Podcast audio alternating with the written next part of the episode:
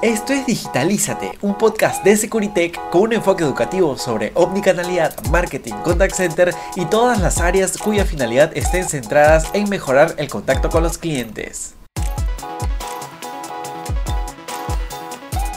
Bienvenidos y bienvenidas a un nuevo capítulo de Digitalízate. Espero que se encuentren muy bien. Ya estamos terminando el sexto mes del 2023 y el tiempo, la verdad que se ha ido bastante, bastante rápido.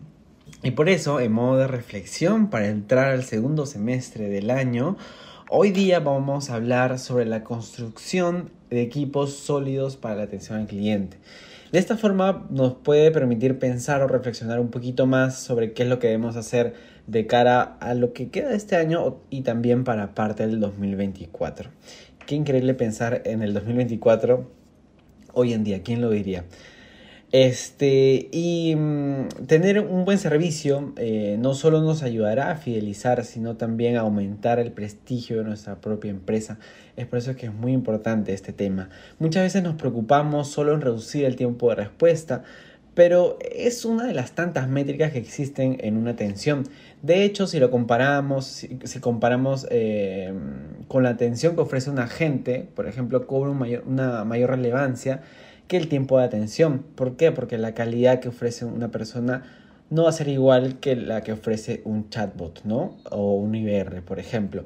Por eso debemos eh, siempre pensar tanto en la experiencia del cliente como el de los agentes también, ya que son ellos los que siempre van a estar en contacto entre sí.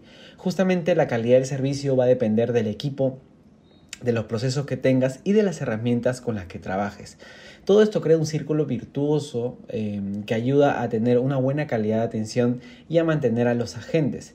Y con mantenerlos me refiero a reducir la alta tasa de rotación. Hoy en día nos encontramos con una generación muy empoderada que no le tiene miedo a renunciar. Antes pues era impensable que tenerle miedo a un trabajador, ¿no? Pero hoy en día sí están empoderados. Si no le gusta algo, si no le parece, pues van a buscar otro trabajo. Por eso también debemos enfocarnos en mejorar la experiencia de nuestros agentes. Si nos enfocamos en la contratación, por ejemplo, de agentes, es muy importante no solo fijarnos en la experiencia, sino ir más allá. También es necesario que mm, quienes vayan a asumir las riendas de la atención eh, con nuestros clientes deben tener las habilidades y la motivación necesaria para hacerlo. Además, que entienda la visión de la empresa y tenga el compromiso para cumplir con nuestros propios objetivos. Además, deben estar capacitados no solamente en los skills de atención, sino también eh, que entiendan a la empresa sus políticas, su visión, sus objetivos, a dónde quieren llegar. Y también es muy importante que le des la libertad para que ellos identifiquen eh, en las tareas que mejor se alinean a sus intereses. Es muy importante que ellos se sientan cómodos en lo que están haciendo para que así eh, aumente su satisfacción. Por otro lado, en la parte de los procesos, también debes tener en cuenta que Em, e, e, en reducir los costos de atención. Obviamente tener agentes tiene un costo de atención, pero debemos de reducirlos. Y tener agentes altamente capacitados y comprometidos ayuda de mucho para resolver casos complejos, pero vas a derrochar su talento si también los mandas a hacer tareas repetitivas como las respuestas a preguntas frecuentes. Por eso te sugiero que automatices este tipo de procesos y me refiero a las preguntas frecuentes. Por ejemplo, hay miles de formas de automatizar, pero las preguntas frecuentes son los que más, las que más carga de trabajo genera.